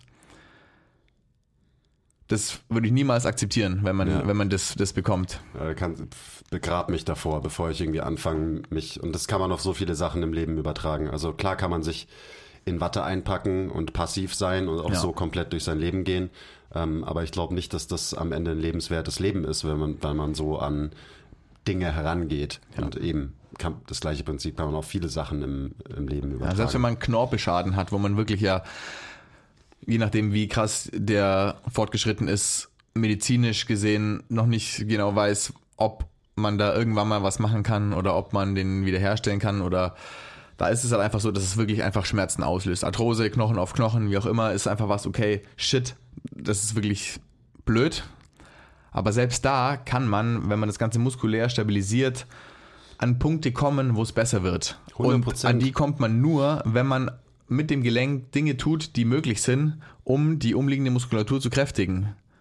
Ja, und wenn kein Knorpel mehr da ist, also jetzt ganz vereinfacht ja, genau. runtergebrochen, dann muss man den, äh, den fehlenden Knorpel supplementieren mit noch ja. mehr Muskelmasse. Genau. Mit aktiven, kontraktilen Gewebe. Und das passiert nicht durch Schonung. Gut, fertig. Genau. Never durch Schonung. Ähm, dann le letzte Case Study, oder? Ähm, wie, wie nennen, hast du einen, äh, einen, guten Frauennamen für, wir brauchen noch einen Alias? Ich, ich fand Klaus und Gabi einfach als generelle Aliases super. Okay, das ist jetzt die Gabriela. Ähm, Gabriela ist so eine ältere Lady, die auch schon sehr, sehr lang bei uns trainiert und die ist eigentlich ziemlich badass, habe ich letztens rausgefunden. Da haben wir so ein bisschen nach der, also hat nicht bei mir trainiert, sondern bei wem anders, ähm, haben wir so ein bisschen gequatscht, eben so vor der Session war das sogar. Und da haben wir auch irgendwie so, ja, irgendwer hat Schmerzen, haben wir halt so, ging es so um dieses Thema und dann hat die Gabriela so gesagt, so, ja, ich weiß auch nicht, was die, was die Leute dann immer haben. So, ich, ich weiß ja, dass es auch wieder weggeht. Also warum soll ich mich überhaupt so drüber aufregen ähm, oder mich da so reinsteigern? Und ich saß da so vor der, als sie das gesagt hat, und ich war so, fuck yes.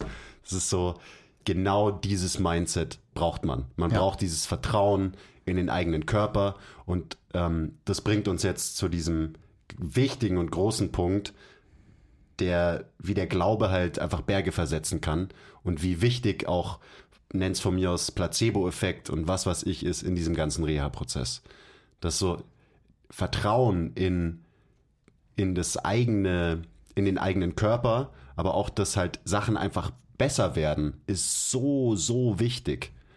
Und äh, ich meine, Placebo-Effekt ist unfassbar mächtig. So, da gibt's die verrücktesten Studien, also wo irgendwie Leuten gesagt wird, hey, du kriegst gerade die krassesten Steroide, die, die es gerade so gibt auf dem Markt, und auf einmal verbessern die ihren 1RM um 10%, bauen massive Muskeln auf, obwohl sie nur, ähm, keine Ahnung was, gespritzt bekommen haben, halt ein Placebo.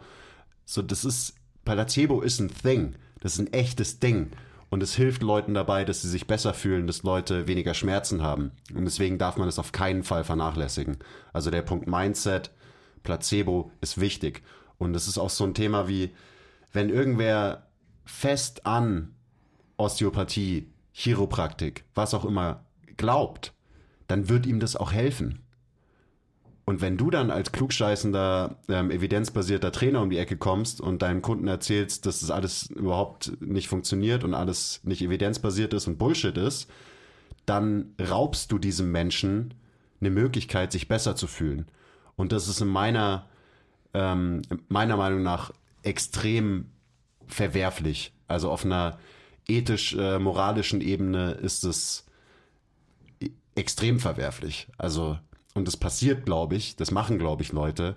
Ähm, und da muss man sehr, sehr aufpassen. Auch Ja. wenn jemand, keine Ahnung, ja, ähm, ich habe da irgendwie Schmerzen, aber immer wenn ich Kinesiotape, Voodoo-Flossing, den Stretch mache, was auch immer, dann hilft's mir. Geil, dann macht es.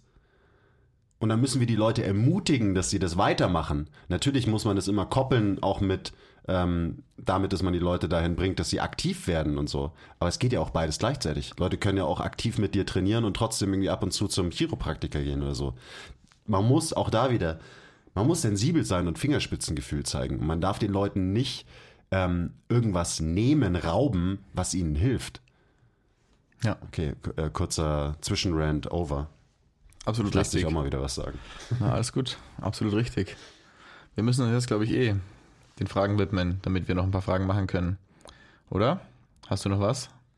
Wenn du, also ich meine, wenn du nichts mehr hast zu dem ganzen Thema, äh, eben Mindset, Glaube an Verbesserung und so weiter, dann Ja. können wir jetzt auf ein Ich paar glaube, du Fragen hast eingehen. das gerade ziemlich gut auf den Punkt gebracht. Also auch das, ich meine, da könnte man stundenlang drüber diskutieren, nur über dieses Teilthema. Ähm, aber es ist noch einfach ein sehr, sehr wichtiges Thema, was wir im Hinterkopf behalten müssen, wenn wir Leute trainieren oder behandeln oder, oder, oder. Ja. Es schadet auf jeden Fall nicht, sie auch zu jemand anders gehen zu lassen. Osteopathie, Chiropraktiker, was auch immer. Oder auch mal so ganz abgefahrene Sachen wie Leute, die halt dann zusätzlich zu dem Training, das sie bei euch machen oder selber machen, was weiß ich, Feldenkreis, Yoga, das sind alles, alles gute Sachen. Hauptsache die Leute machen was. Hauptsache die Leute sogar Sachen, bewegen wo, sich. Genau, wo sich die wo Leute sie sich aktiv bewegen. bewegen. Ja, das voll. ist sowieso geil. So klar, Und- geh jeden Tag zum Feldenkreis und und, so- zum Yoga. es schadet nicht, auch Dinge zu tun, unabhängig vom Krafttraining. Und Krafttraining setzt sich jetzt auch in Anführungszeichen aka Reha-Training oder Reha-Sport oder Muskeltraining. Hauptsache, das passiert auch Ja. auf einer mehr oder weniger regelmäßigen Basis und in der Form, dass die Leute sich halt zumindest ein bisschen anstrengen. Ja. Das ist echt, das ist einfach, das ist mir so ein wichtiger Punkt, weil Ja. eben gerade so dieser ganze Hype auf Social Media, was man so mitbekommt, ähm, der führt, glaube ich, dazu, dass, ja, dass Leute ein bisschen unsensibel sind und ihren eigenen Bias als Trainer zu sehr auf, ähm, auf seine Leute so überträgt. Ähm, und klar, ich verdrehe auch die, auch die Augen, wenn mir dann wieder erzählt wird, so, oh ja, ich muss mich erstmal wieder einrenken lassen oder so. Aber ich halte halt mein Maul. Und ich beiß mir dann halt mal kurz auf, äh, auf die Lippe und sag, ja, ja, ähm, cool, mach das. Aber jetzt nimm hier mal schnell wieder, ähm, heb wieder dieses Gewicht ein paar Mal vom Boden Ja, auf. genau. Weil tatsächlich ist es ja auch so, Leute waren beim Einrenken, wie auch immer, das ist wie, das ist wie ein, ein Booster für den Prozess. Ansonsten wären sie vielleicht, wenn sie nicht Anfang der Woche zum Einrenken gegangen wären, die ganze Woche nicht gekommen, hätten das Training vielleicht abgesagt oder wie auch immer, hätten dann ein, zweimal weniger trainiert und in der nächsten Woche wäre es vielleicht langsam von allein besser geworden. So, ey, einmal zum Einrenken, einmal kurz dauert fünf Minuten, die Wirbelsäule durchgeklackert und schon ist gut. Habe ich ähm, einen, einen Kandidaten, der da alle sechs Wochen oder wenn es halt gerade mal brennt, geht er hin zu dem ähm, Osteo seines Vertrauens, geht wirklich nur kurz hin, fünf Minuten, zack, fühlt sich geiler, dreimal die Woche Training, läuft. Wie könnte ich da was dagegen haben? Eben. So, ich bin so alter. Ähm, gib mal den Kontakt von deinem Osteo und der soll mir schnell zeigen, wie ich dich drei Minuten einrenken kann, weil dann sparst du dir den Weg, dann können wir das vor jedem Training machen, so ungefähr. Ähm, genau. Gut, ich glaube, das waren jetzt, also das waren so die Case Studies, die ich so im Kopf hatte. Ähm, kleiner ähm, Punkt noch, der mir auch wichtig ist. Es soll nicht so rüberkommen, als hätten wir für jedes Problem immer die perfekte Lösung oder so. Das haben wir, glaube ich, auch oft genug betont. Wir probieren Sachen aus, wir raten, wir haben Theorien, wir wissen nie genau, was los ist, weil am Ende weiß es eben niemand. Und wir haben natürlich genauso Fälle, wo ein Reha-Prozess sehr, sehr schleppend vorangeht. Und manchmal sind wir auch einfach nicht erfolgreich mit Leuten und können Leuten nicht weiterhelfen. Und das wird immer, das wird immer passieren. Das sind die Sachen, die natürlich niemand irgendwie auf Social Media teilt oder so. Aber man hat einfach frustrierende Fälle, die, wo es einfach ums Verrecken nicht besser wird, wo man dann eben auch wieder schauen muss, okay, muss ich den Menschen vielleicht mal zu jemandem anderen schicken, weil das Problem ist vielleicht einfach ganz anderer Natur. Also vielleicht brauchen Leute ab und zu eher einen Therapeuten oder eben eine Gesprächstherapie oder von mir aus auch einen äh, Osteopathen oder was auch immer. Ähm, und das ist wichtig, dass man offen genug ist, dann Leute eben auch weiterzuschicken und dass man akzeptieren muss, dass es Fälle gibt und Leute gibt, denen man nicht weiterhelfen kann. Das gehört zu unserem Beruf dazu. Ähm, das heißt nicht, dass wir einen schlechten Job gemacht haben. Das heißt einfach nur, nach wie vor dass Schmerz verdammt komplex ist. Ja. Ähm, und damit muss man okay sein, weil ansonsten wird man nicht glücklich in unserer Branche, wenn man sich das quasi ähm, selbst ankreidet, dass man selbst versagt hat, weil, ähm, keine Ahnung, die Probleme von einem Kunden ähm, oder einer Kundin nicht besser geworden sind. Wichtiger, ganz wichtiger Einschub hier mal noch, weil wir sind, wir sind äh, keine Wunderheiler, überhaupt nicht. Ähm, und ich hatte auch schon sehr, sehr frustrierende Fälle in meiner Laufbahn als Trainer. Ähm, inzwischen weiß ich aber gut, wie ich damit umgehen ähm, muss. Aber es hat auch ein paar Jahre gedauert. Ja. Genau, das nur noch mal so zwischendrin. Gut.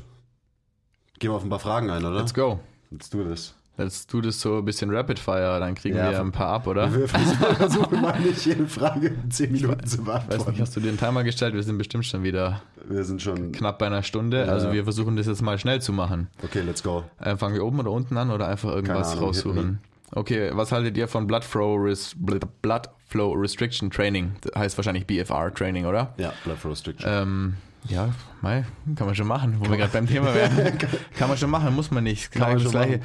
wie EMS Training ich gehe mal davon aus, dass die Frage jetzt wirklich auf Reha und Verletzungsrehab ähm, bezogen, bezogen ja. ist und deswegen ja, uh, why not und vielleicht auch nur auf der Seite, wo man ein gewisses Defizit wieder ausgleichen muss. Ich habe mal in einer Reha-Einrichtung gearbeitet ähm, und da haben wir jetzt nicht mit, mit Blood Flow Restriction gearbeitet, aber mit ähm, EM, EMS-Zusatzstimulation äh, auf nach einer Kreuzbandverletzung zum Beispiel, wie lange auch immer man da sein Knie geschient hat und nichts macht auf der Seite, dann ist natürlich der Muskel, nehmen wir mal an, das ist rechts, rechts im Vergleich zu links viel, viel kleiner geworden. Und dann will man ja trotzdem nicht nur irgendwie rechts trainieren, sondern es schadet auch nicht links auch die Übung mitzumachen, wenn man unilateral trainiert, wie zum Beispiel einen Split Squat, weil die linke Seite hat ja genauso sechs Wochen Pause. Die ist vielleicht nur nicht ganz so krass abgemagert, weil man auf der viel gestanden, gegangen, gehumpelt ist und so. Aber um rechts, wo die Verletzung war und das Bein noch ein bisschen weiter atrophiert ist, einen Zusatzreiz zu setzen mit EMS oder vielleicht Blood Flow Restriction Training, why not? Okay, denk dran, das ist Rapid Fire, gell? Ja.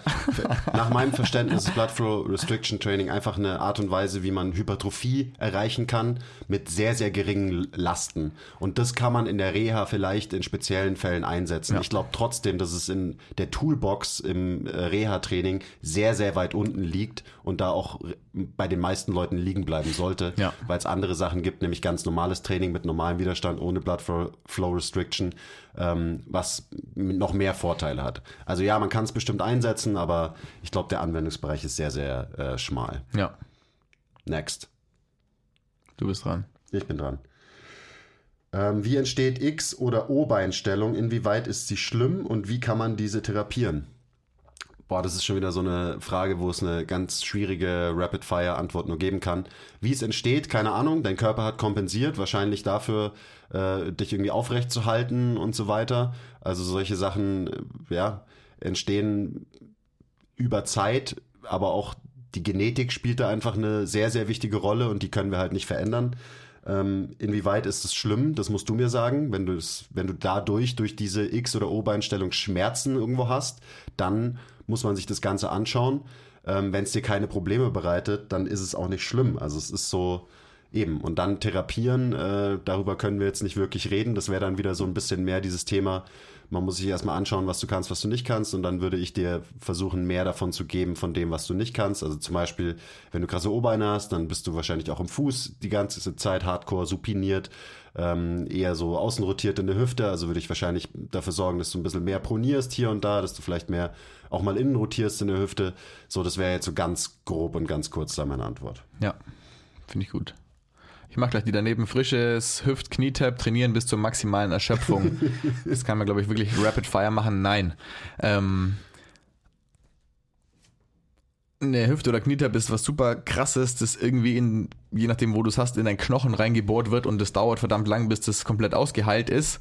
Was aber auch nicht bedeutet, dass man das komplett schonen sollte. Ganz im Gegenteil, man muss auf jeden Fall was machen, aber maximale Erschöpfung klingt für mich einfach ein bisschen zu much. In den letzten beiden Folgen haben wir viel über Graded Exposure, Load Management geredet. Daran ja. kann man sich auf jeden Fall gut entlanghangeln. Take it easy, schauen, was geht. Auf jeden Fall Reize setzen, aber nicht ausreizen. Mhm. Genau. Und dann eben, wie du sagst, früh anfangen. Also gerade ähm, meine Mom hatte eine Hüft-Tap, äh, da habe ich auch das Reha-Training mit ihr gemacht. Und nach einer Hüft-Tap musst du nach, äh, ich glaube, schon am gleichen Tag aufstehen und so weiter und schon ein paar Schritte gehen. Also das ist auch so, äh, nach einer Hüft-Tap liegst du nicht erstmal ein paar Monate im Bett rum, sondern du musst relativ schnell anfangen, da die Funktion wiederherzustellen. Das ist äh, sehr, sehr wichtig. Und dann eben, wie du gesagt hast, mit einer Graded Exposure und nicht mit ähm, No Days Off, Balls to the Wall, Beast Mode ähm, von Anfang an. Gut, ich bin dran, gell? Mhm. Ähm, woran erkenne ich, gute Frage, woran erkenne ich, wann ein Reiz zu viel Reiz war in Bezug auf eine Schmerzreaktion? Auch da natürlich kommt es drauf an. Ähm, ich würde sagen, wenn es ist normal, dass manchmal ein Training am Tag danach eben eine, eine Schmerzreaktion triggert. Die Frage ist nur, ist es wirklich nur eine kurze Reaktion aufs Training und ist dann am übernächsten Tag wieder weg? Und wie sehr reagierst du? Also wenn du auf einer Schmerzskala von 1 bis 10 am Tag nach dem Training irgendwie eine 3 hast oder so, dann bin ich als Trainer, okay, das ist in Ordnung, solange die 3 dann eben auch wieder runtergeht. Ähm, wenn du eine 8 hast, dann hinterfrage ich als Trainer, was ich mit dir gemacht habe und muss ähm, wieder ein paar Sachen anpassen, weil es anscheinend ein bisschen zu viel war. Also das ist sehr, sehr individuell. Sowas wie eine ähm, eben so eine Einschätzung, eine Schmerzskala kann da sehr, sehr nützlich sein. Mhm. Und das muss man halt auch immer wieder abfragen dann ja, als, als Trainer. Genau. Und auch so ein bisschen sensibel dafür sein, welche Person man vor sich hat, um dann zu wissen, ist eine 5 akzeptabel oder ist eine 5 absolut nicht mehr akzeptabel. Im Sinne von, ist die Person sensibler, was Schmerzen angeht und sagt es schon früher oder ist eine Person eher so, fuck it, ähm, ich sage jetzt 5, obwohl es eigentlich 15 ist. Aber ich will unbedingt was machen und ich will es wegkriegen, deswegen sage ich jetzt nur, es ist eine 5. Ja, man hat so auch Kandidaten, die sagen dir einfach gar nicht, wenn ihnen was wehtut zum Beispiel und Leute sagen halt, oh, ich spüre da irgendwas ähm, und rasten komplett aus. Also man muss, genau das, man muss halt das Mindset ähm, und die Psychologie von den Leuten so ein bisschen kennen. Also man muss seine Pappenheimer ein bisschen kennen, damit man so eine subjektive Einschätzung wie eben eine Schmerzskala auch für sich als Trainer vielleicht noch besser einordnen kann, weil es ist halt subjektiv so eine so eine Einschätzung. Ja. Und das ist dann, da kommt dann auch wieder eben alles zusammen hier Coaching, die psychologischen Faktoren, bla bla bla bla bla. bla. Welche Autorität hat ein Trainer im Prozess einer Reha oder sollte er haben? Upsala. Entschuldigung. Ich, ich glaube, das haben wir ganz gut abgedeckt schon in den drei Folgen, aber um das nochmal kurz zusammenzufassen, wie gesagt, die Autorität geht vielleicht ein bisschen später los als jetzt die von einem Arzt oder von einem Physio, aber dann sollte ein Trainer meiner Meinung nach die wichtigste haben, muss ich natürlich als Trainer sagen, aber genau worüber wir heute geredet haben, das ist eigentlich dann, wenn die Verletzung weg ist, erst so richtig losgeht. Spätestens dann haben wir die Autorität, den Leuten zu sagen, hey, ähm, wenn du nicht dran bleibst, dann bleibt es nicht so. Und dann sollten wir sie auch haben. Und dann Autorität. sollten wir sie auch haben, genau. Ich würde da noch dazu sagen, die Autorität, die du persönlich als Trainer im, Pro im Prozess der Reha hast, die bestimmst du als Trainer mit deinem Auftreten, mit deiner, mit deiner Selbstsicherheit, mit der Sicherheit, die du deinem Kunden vermittelst und so weiter. Also das ist individuell, aber was, was du den Leuten erzählst und wie du es kommunizierst, bestimmt, welche Autorität die bei dir wahrnehmen, die Menschen. Ja. Und bestimmt dadurch auch den Buy-in, den sie haben. Wenn du halt so, oh ja, hm, weiß auch nicht, wir ähm, machen jetzt, machen mal ein paar Übungen und schauen uns das mal an, so, ja, wird der Mensch dann irgendwie überzeugt sein von dem, was du machst und wird dann ein Buy-in machen und das auch machen? Ja. Wahrscheinlich nicht. Aber wenn du dem Menschen halt selbstbewusst auch einfach runtergebrochen in seiner Sprache ähm, Zusammenhänge erklärst, ihn aufklärst und so weiter und ihm auch ruhig mal ein paar Ansagen machst, dann hast du auf einmal Autorität und der Mensch so, oh, der weiß von was er redet. Genau. Ich glaube, ich mache mal die ganzen Übungen, die der mir als Hausaufgabe gegeben hat. Also die Autorität bestimmst du. Auf jeden Fall. Und hier womit wir wieder bei Glaube wären. Die Leute kommen in einer Situationen, wo sie eure Hilfestellung brauchen zu euch, gerade in dem Prozess, wenn sie irgendwie eine Reha machen oder hinter sich haben, dann wieder starten wollen. Das heißt, ihr müsst sie an den Punkt kriegen, dass sie euch vertrauen und quasi das machen, was ihr hm. von ihnen wollt. Und da brauchen sie ihr Vertrauen und das Vertrauen geben sie euch nur, wenn sie eine gewisse Sicherheit von euch ähm, verspüren. Und deswegen. Keine Autorität steht ohne dahinter. Vertrauen. Das ist genau. ein guter Punkt, ja. Soll ich, äh, ich muss mhm. eine vorlesen, mhm. gell? Äh, ISG selbstständig einrenken, beziehungsweise Trainingsempfehlungen für danach. Hey Dude, ähm, wenn dein ISG ausgerenkt ist, dann kannst du dich nicht mehr bewegen und also ein ISG kann man, glaube ich, gar nicht ausrenken. Es gibt ja so diese Verletzungen, dass wenn jemand die so die Füße auf dem Armaturenbrett hat im Auto und dann fährt das Auto gegen den Baum, dann wirkt der heftigste Impact wahrscheinlich überhaupt auf den Becken-Oberschenkel-Komplex.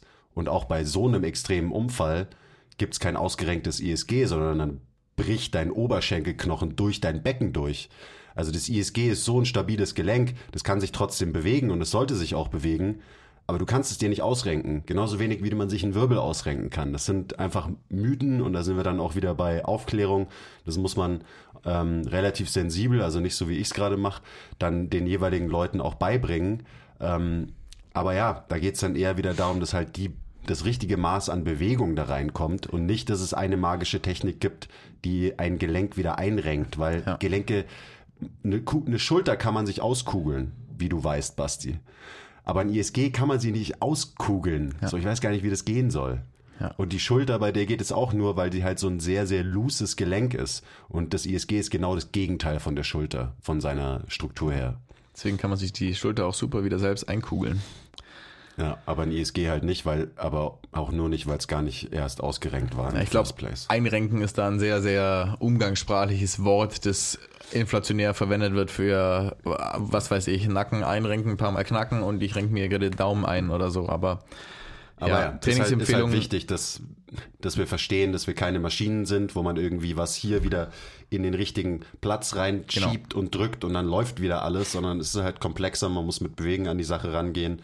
Ähm, und darüber haben wir genug gesprochen jetzt in den, genau. in den drei Folgen. Trainingsempfehlungen für danach gehen in die Richtung Joint by Joint, Hüfte, LWS, was macht seinen Job, was macht seinen Job nicht. Wieso ist dein ISG ausgerenkt oder wahrscheinlich eher ähm, blockiert? Und darf man auch nicht sagen. Darf man auch nicht sagen, ja. Sondern man muss dafür sorgen, dass die Hüfte ihren Job macht und die Strukturen in der Hüfte so funktionieren, wie sie funktionieren sollen. Und die Brustwirbelsäule am besten auch. Und dann macht die Lendenwirbelsäule und das ESG auch das, was es soll. Und dann hat man da keine Probleme mehr damit. Ganz einfach. so. Viel, hey. Die größten Fehler im regulären Reha-Sport. Was machen viele falsch? Die Leute belasten sich zu wenig. Punkt. Ja, okay. Gut, schon geschätzt. Sorry, ich, aber, oder? Was gibt es noch für, für, ja, für, Fehler? Ja, dass Leute sich halt, denken, sie müssen sich schonen. Genau, ich meine, da sind wir dann wieder bei so systemischen Fehlern, wie man kriegt nur ein Sechser-Rezept und danach muss man Gehalt sein und muss nie wieder was dafür tun und muss nie wieder dahin gehen und sich nie wieder der Sache widmen und man widmet sich immer nur dieser einen Sache, wo man die Diagnose hat, im Sinne von, oh, Schulterimpingement, oh, du machst nur Übungen für deine Schulter, weil du ja eh nur eine halbe Stunde hast für dein Training, ähm, zweimal die Woche für drei Wochen und danach muss es gefixt sein. Rauszoomen, den ganzen Menschen anschauen und dafür auch die Zeit haben. Und klar, im Gesundheitssystem ist Zeit natürlich Geld und das ist schwierig und deswegen muss man sich da selbst drum kümmern, womit wir dann wieder bei eigener Initiative wären und dann liegt der Spielball wieder bei den Leuten, denen eigentlich geholfen werden soll. Und das ist natürlich auch hart und unfair und darüber haben wir aber in den letzten Folgen schon geredet, dass ähm, die Leute sich selbst helfen müssen und selbst aktiv für sich einstehen müssen und ihren eigenen Heilungsprozess verfolgen. Und jetzt bin ich absolut weg von der Frage Selbstwirksamkeit, gegangen. Selbstwirksamkeit, Selbstwirksamkeit. Genau. Die größten Fehler im regulären Reha-Sport sind dann vielleicht das, dass man das den Leuten nicht schnell genug klar macht. Genau, dass man sie auch in der Reha-Sport Ding irgendwie abhängig macht und nicht die Selbstwirksamkeit fördert, sondern die bewegen sich dann zwar, aber trotzdem sind sie irgendwie immer noch passiv eigentlich in ja. diesem Prozess. Gut. Was macht einen guten Physio aus und wie finde ich ihn? Das hatten wir schon. Das hast du vorhin schon erzählt. glaube ja, ich. Ist ein Teil davon. Aber am Ende, und das ist bei, bei diesen Fragen auch immer was Wichtiges, egal ob es um Physio geht oder um Trainer, bist du, bist du cool mit dem? Magst du den Menschen? Den Menschen wirklich? Ist es ein angenehmer Mensch? Kannst du dir vorstellen, mit dem viel Zeit zu verbringen und so weiter? Ist einfach ein super wichtiger Punkt. Weil, keine Ahnung, wenn dir irgendwer unsympathisch ist, dann wird auch alles, was der dir irgendwie an Input gibt, bei dir wahrscheinlich äh, eher auf taube Ohren stoßen. Also das Zwischenmenschliche ist super, super wichtig. Natürlich genauso wie das äh, fachliche Wissen und so weiter. Ähm, und ja, dann stellt er, stellt er gute Fragen, stellt er die richtigen Fragen, damit er überhaupt individuell auf dich eingehen kann. Weil wenn er gar keine Fragen stellt, um deinen individuellen Fall quasi kennenlernen zu wollen, dann kannst du schon mal sicher sein, dass du halt eben äh, Reha-Programm A aus deiner Schublade bekommst mit Schulteraußen- und Innenrotation, Clamshells, äh, okay, passt, let's go. Also äh, viele, wenn er viel, viele Fragen stellt und sich wirklich für deinen individuellen Fall interessiert, dann ist das ein sehr, sehr wichtiges und gutes Zeichen, würde ich sagen. Ja, voll. Äh, Maschinentraining in der Reha. Auch eine interessante Frage. Ich glaube, Maschinentraining wird zu, völlig zu Unrecht irgendwie verteufelt, weil es immer noch Leute gibt, die sagen, ja, das ist aber nicht funktionell in der Maschine. Ähm, eine Maschine hat sehr, sehr viele Vorteile. Sie gibt dir krass viel ähm, Referenz, sie gibt dir krass viel Stabilität. Du kannst quasi nichts falsch machen, wenn du in einer Maschine sitzt und du kannst supergeil äh, mit Maschinentraining Muskeln aufbauen. Von daher, äh, ja, Maschinentraining kann und sollte wahrscheinlich in vielen Reha-Prozessen ein wichtiger Teil sein. Ja. Nur Maschinentraining schwierig, weil dann wieder so die, dieses Zusammenspiel ähm, von unserem Bewegungsapparat wahrscheinlich nicht ideal gefördert wird.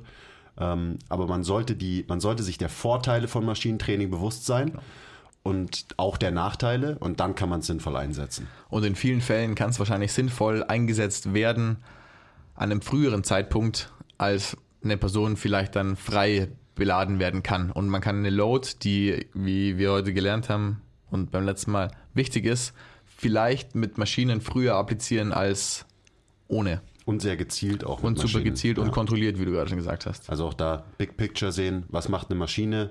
Mai, appliziert Stress auf irgendein Gelenk oder irgendwelche muskulären Strukturen.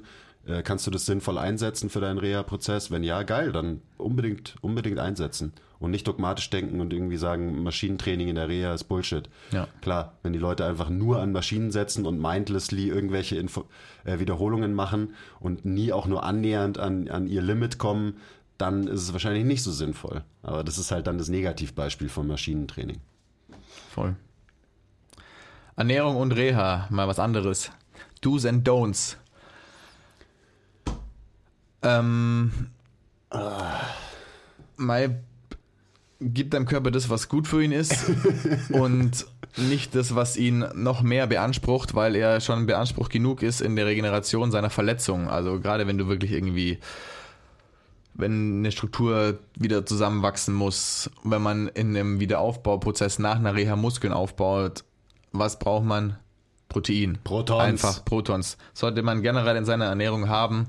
Und also eigentlich ist die Antwort eat your greens und eat your protons, würde Ja. ich mal sagen. Vermeide. Das ist immer die es- Antwort, wenn es um Ernährung es geht. ist eigentlich immer die Antwort, wenn es um Ernährung geht, genau. Und man, man, man kann dann noch irgendwie ähm, so argumentieren, ja, und wenn man eine Entzündung hat, soll man halt entzündungsfördernde Lebensmittel, bla bla bla, was heißt das schon? Was sind schon entzündungsfördernde Lebensmittel? Was sind entzündungshemmende Lebensmittel? So, wie funktioniert das überhaupt? Weiß man am Ende eh nicht, deswegen your greens, your protons und let's go. Ja, und will ich noch dazu sagen, je älter Menschen werden, desto mehr Protons brauchen sie. Und da ist, glaube ich, oft äh, ein Riesenproblem, ähm, dass halt gerade ältere Menschen viel zu wenig Protons in ihrer Ernährung drin haben und äh, dementsprechend das ganze Training, was du ja machst im Reha-Prozess, hoffentlich, ähm, gar nicht effektiv wirken kann, weil die Bausteine dafür fehlen.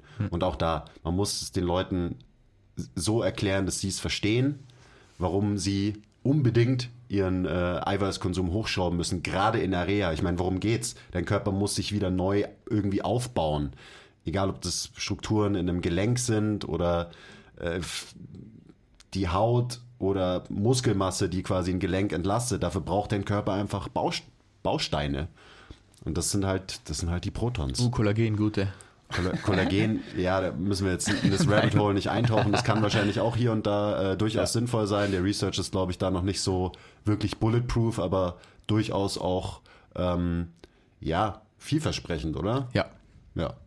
Aber ja. gut, anderes Rabbit Hole.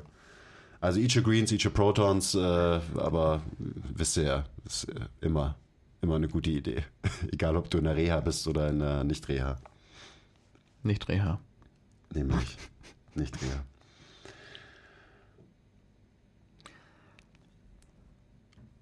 Warum sind instabile Unterlagen yes. quasi nutzlos? Ich hatte gehofft, dass du dir die jetzt Habe ich noch gefunden. Ähm, ihr erwartet jetzt bestimmt die Antwort, die halt gerade auch sehr gerne auf Social Media und so immer wieder kommuniziert wird von mir. Ähm, ich weiß es ehrlich gesagt nicht und ich weiß nicht, ob es irgendwer weiß. So klar gibt es da tolle Studien drüber und natürlich macht es Sinn, wenn man sich das Set-Prinzip anschaut. Ähm, wenn man besser werden will auf stabilen Untergründen, sollte man wahrscheinlich nicht auf instabilen Untergründen trainieren. So, das macht alles Sinn. Aber ob das deswegen wirklich wertlos ist, Weiß ich ehrlich gesagt nicht. Ich glaube, es sollte keine Priorität haben, aber vielleicht, und man sagt ja auch in, den, in der frühen Phase der Reha, kann es durchaus sinnvoll sein wegen Propriozeption und überhaupt und so weiter. Und das ist immer so für mich so, ja, keine Ahnung, vielleicht ist es auch gar nicht so verkehrt in einem Reha-Prozess. Ähm, aber auch da ist es so ein bisschen wie BFA-Training, glaube ich. Das kann bestimmt auch irgendwie ein sinnvolles ja. Tool sein für manche Sachen, aber es liegt in der Toolbox halt unter anderen Werkzeugen, die man erstmal ja, rausholen genau. muss. Ich hätte auch gesagt, Oder? wenn dann, das ist eine andere Frage noch, Gleichgewicht, Stabi-Training auf Erics Matte, Bosubal ist sinnvoll. Wenn dann, wie du gerade schon gesagt hast, natürlich abhängig davon, welche Verletzung man hat, wenn man was am Fuß hat, irgendwie und da erstmal wieder ganz easy propriozeptiv Belastung draufbringen möchte oder halt auch, dass irgendwie die Tiefmuskulatur im Fuß arbeitet. ähm, why not? Äh, genau. Ja, ich meine, gerade ein Fuß, wir hatten es ja vorhin schon, 33 Gelenke, 26 Knochen, wenn du auf irgendeinem so wackeligen Ding stehst, dann werden sich diese Gelenke wahrscheinlich irgendwie bewegen. Und das ist wahrscheinlich erstmal nichts Schlechtes, ja. weil das wird ja dann auch oft so verkauft, als wäre es was total Negatives. Ja. Ich glaube nicht, dass man da viel Schaden verursacht. Also außer du natürlich, und wir reden jetzt nicht von irgendwelchen Hanseln, die auf irgendwelchen Bosu-Bällen mit 100 Kilo einen Backsquat machen. So, dass das, das Käse ist, das ist jedem klar, der irgendwie sich mal drei Minuten mit äh, Training beschäftigt hat. Aber irgendwie so Gleichgewichtsbalanceübungen mal machen auf einem Erics Pad, gerade in der frühen Reha, äh, ich glaube nicht, dass das schädlich ist und es kann wahrscheinlich sogar sinnvoll sein, äh, wenn man sowas mal einsetzt. Ja. Und wir reden ja hier von Reha und nicht von irgendwelchen keine Ahnung, Footballspielern, die auf Erics Pads stehen und mit Tischtennisbällen ja, genau. jonglieren oder so ein Früher oder später muss auf jeden Fall die harte Unterlage her und pronieren, ja. supinieren gelernt werden und genau. die Umsetzung darauf, weil das halt einfach das ist, worauf wir täglich rumtrampeln. Aber eben, ich, ich weiß nicht, ob sie nutzlos sind und ich glaube nicht, dass sie komplett nutzlos sind. Aber ja, Anwendungsbereich ist wahrscheinlich auch wieder da relativ klein. Ja.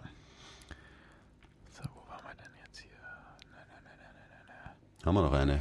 Mit Sicherheit. Wie sehen. Machen wir noch zwei Fragen und dann. Okay, let's call it dann day, muss ich mir überlegen, was ich nehme. Ne, Quatsch, ich nehme jetzt einfach die.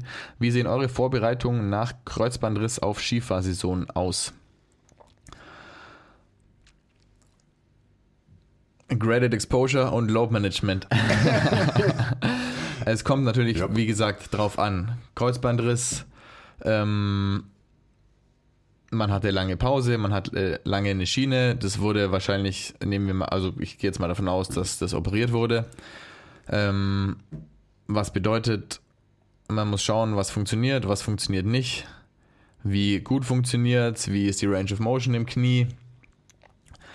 Und dann ist es halt leider tatsächlich einfach so, dass man individuell schauen muss mit Graded Exposure und Load Management, wie kann man das Bein belasten, was für ähm, Folgen hatte die lange Inaktivität für das Bein. Also was macht der Fuß, was macht die Hüfte, weil das Knie folgt meistens Fuß und Hüfte. Was macht die Muskelmasse? Was macht die, genau, die, also eh klar, wenn dann die Skifahrsaison ansteht, braucht man ordentlich Muscles um das Knie, um wieder Skifahren zu dürfen, sage ich jetzt mal, oder zu können oder zu sollen vielleicht. ähm, und was da auch noch dazu kommt, ist, was hat zu dem Kreuzbandriss geführt? Mei, das wird meistens irgendwie im Spielsport, Kontaktsport, irgendein äußerer Impact gewesen sein. Oder beim Skifahren, auch Klassiker. Oder beim Skifahren. Weil du halt fixiert bist beim ja, Skifahren. Ja, voll. Mei, also ich, ich habe nur ganz kurzer Ausflug. Ich habe keinen Kreuzbandriss, sondern das abgefahrenste, was ich noch nie in meinem Leben hatte. Ähm, seit eineinhalb Jahren betreue ich jemanden, der sich die Patellasehne gerissen hat beim Skifahren. Super wild. Habe ich noch nie in meinem Leben gehört, dass sowas überhaupt gehen kann, weil die Patellasehne ja so ein fettes Ding ist. Auf jeden Fall war die Kniescheibe oben im Oberschenkel drin nach der Verletzung und das ist super ätzend. Egal, geile Bilder, die ich da auf jeden Fall auch gesehen habe. Ähm, und wir trainieren jetzt seit eineinhalb Jahren und Range of Motion wiederherstellen, so früh wie möglich, aber natürlich auch wieder am Kraftaufbau arbeiten und dann halt natürlich irgendwann skifahrspezifisch trainieren. Was bedeutet stundenlang in der tiefen Hocke sitzen? Nein, natürlich nicht. Aber ähm, einfach die Muskeln wieder aufbauen, die man halt beim Skifahren braucht. Quads. Quads, Hams. Glutes. Abduktoren, Adduktoren. Ja. Alles halt. Auch da, ne, kleiner, Ja. weil es mir jetzt gerade einfällt, so, wenn man dann sagt, so, ja, dann müssen wir halt einfach nur die Oberschenkelrückseite äh, wieder aufbauen und stärken. Was ein Bullshit. Du musst alles, alles muss funktionieren. Ja. Also auch so dieses, ja gut, bei der Verletzung müssen wir einfach nur den Muskel stark machen. So, ja, nein. So, du musst alles stark machen. Ja. Es muss alles funktionieren. So, also auch der Fokus, den man da manchmal irgendwie hat, äh, oder wenn man sowas hört, ist, am Ende ist es Käse. Und wenn du halt mit komplexen Übungen Sachen trainierst, wie Kniebeugen, Ausfallschritte, dann wird natürlich auch immer alles irgendwie mitarbeiten und alles irgendwie stärker werden. Also Und in unserer der globalere Ansatz. In der unserer wichtig ist. Vorbereitung, ähm, um nochmal kurz die Kurve zurückzuschlagen, auf die Skifahrsaison stehen keine Squats auf dem Boseball. Oh, schade eigentlich. Alright, letzte, oder? Shoot.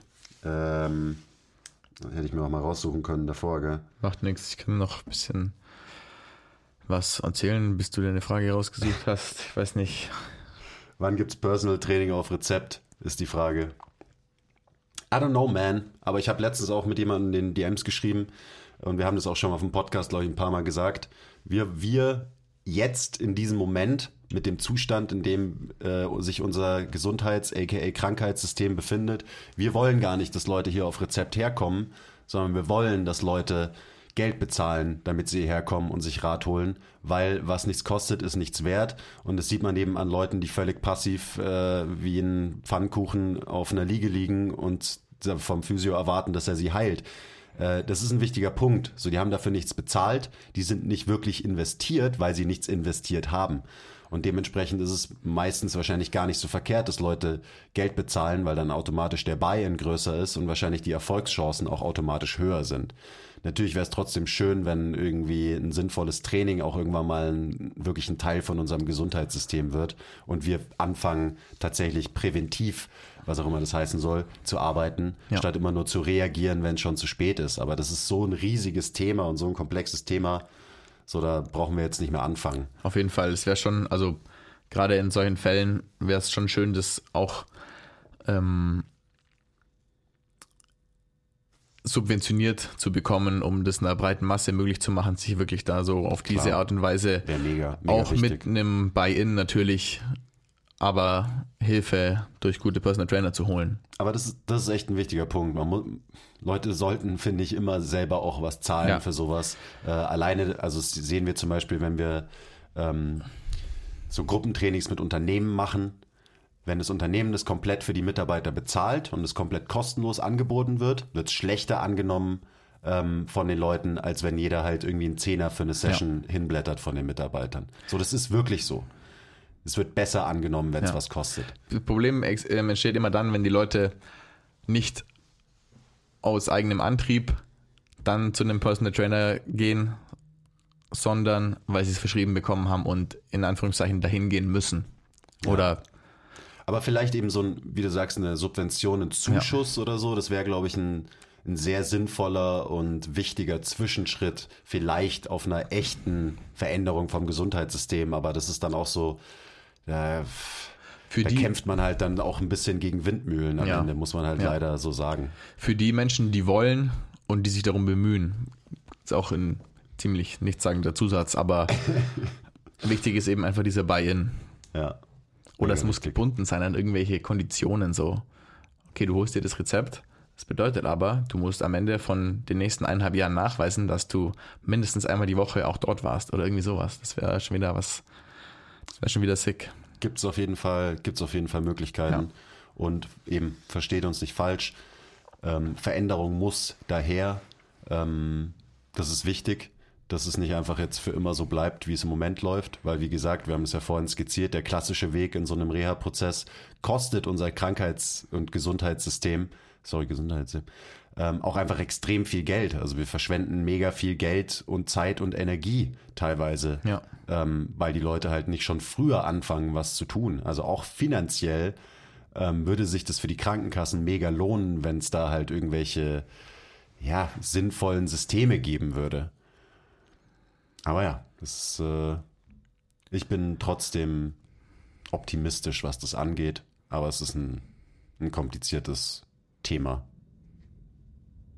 Wie so viele, über die wir so geredet haben in den letzten drei Folgen. Womit wir uns aber auf jeden Fall auch beschäftigen und hoffentlich über die nächsten Jahre oder Jahrzehnte eine gewisse Veränderung mit bewirken können. Yes, sir. Okay. Ja, genug über Reha, Training und Ich- Sachen geredet erstmal, oder? Ich glaube auch und ich glaube auch, dass wir langsam mal aus dem Raum hier raus sollten. Ja, Ich, ich rieche absolut überhaupt nichts ich mehr. mich auch Mich, so krass dran gewöhnt. mich, mich stört der. Geruch gar nicht mehr. Und die Kamera ist jetzt auch ausgegangen, weil der Speicher voll ist. Das heißt, wir sind bei einer Stunde 22 und Yo, wieso redest du immer so für viel? die, die jetzt auf YouTube zuschauen, ähm, Genießt den ihr seht nur noch schwarz, Screen. aber ihr hört uns und wir sind ja schon im Outro, von daher ist nicht so schlimm. Ähm, langsam fangen auch meine Augen an zu tränen, obwohl ich nichts mehr rieche. Deswegen, Ja, wir müssen jetzt hier schnell raus. Leute, wenn euch die Serie getaugt hat, dann sagt uns Bescheid. Ähm, vielleicht gibt es ein anderes Thema, über das wir auch mal so eine Miniserie starten sollen. Dann äh, kommentiert es oder schreibt uns eine DM auf Instagram. Wenn ihr uns unterstützen wollt, kauft euch geiles Gear von uns. Wir haben geile Longsleeves, wir haben Jogginghosen, wir haben T-Shirts, wir haben alles das. So könnt ihr uns mega geil unterstützen. Äh, unterstützt euch, indem ihr anfangt, den Blueprint zu trainieren. Das beste Trainingssystem der Welt aller Zeiten. Deutschlandweit. Ähm, liked alle Sachen, teilt den Podcast, gibt uns fünf Sterne auf iTunes. Was kann man noch alles machen? ja, auch gerade diese Serie ist, glaube ich, was, das könnt ihr mit vielen Leuten teilen, wo ihr wisst, dass die irgendwelche Issues, Aches and Pains, wie auch immer haben, aber eurer Meinung nach das vielleicht nicht ganz so angehen, wie sie es eventuell mit einer gewissen eigenen Initiative angehen sollten. Also liked uns auch auf Spotify, das geht dann nämlich auch und das hilft uns auch ungemein. Ja. Und Abonniert den Podcast auf Spotify, abonniert den Podcast auf iTunes, Wenn ihr das- Channel auf YouTube. alles nicht machen wollt, fair enough, bewegt euch einfach. Nee, nee, nicht fair enough. Nee, wirklich. Ich fände es nicht okay. Fair enough war Find's falsch. nicht okay. Ist nicht fair. Das stimmt. Ist nicht fair. Aber bewegt euch trotzdem Wir einfach. setzen uns hier in, in ein stinkendes Kellerzimmer. Da könnt ihr wenigstens immer auf den Like-Button drücken, oder? Ja, das stimmt. Oder uns auch auf Patreon unterstützen. Also, danke Leute. Ähm, zeigt uns ein bisschen Liebe, weil ihr wisst, wir lieben euch auch. Bis zum nächsten Mal. Bye. Ich muss gar nicht mehr so machen, gell, weil die Kamera es läuft. Ich wollte es aber gerade einfach beschreiben, dass die Leute auch wissen, dass du trotz schwarzem Screen deinen Signature Move am Ende gemacht hast. Der Chris hat seinen Signature Move gemacht. Bis zum nächsten Mal. Schnell, Fenster auf. Fenster auf. Fenster auf! Müssen wir raus?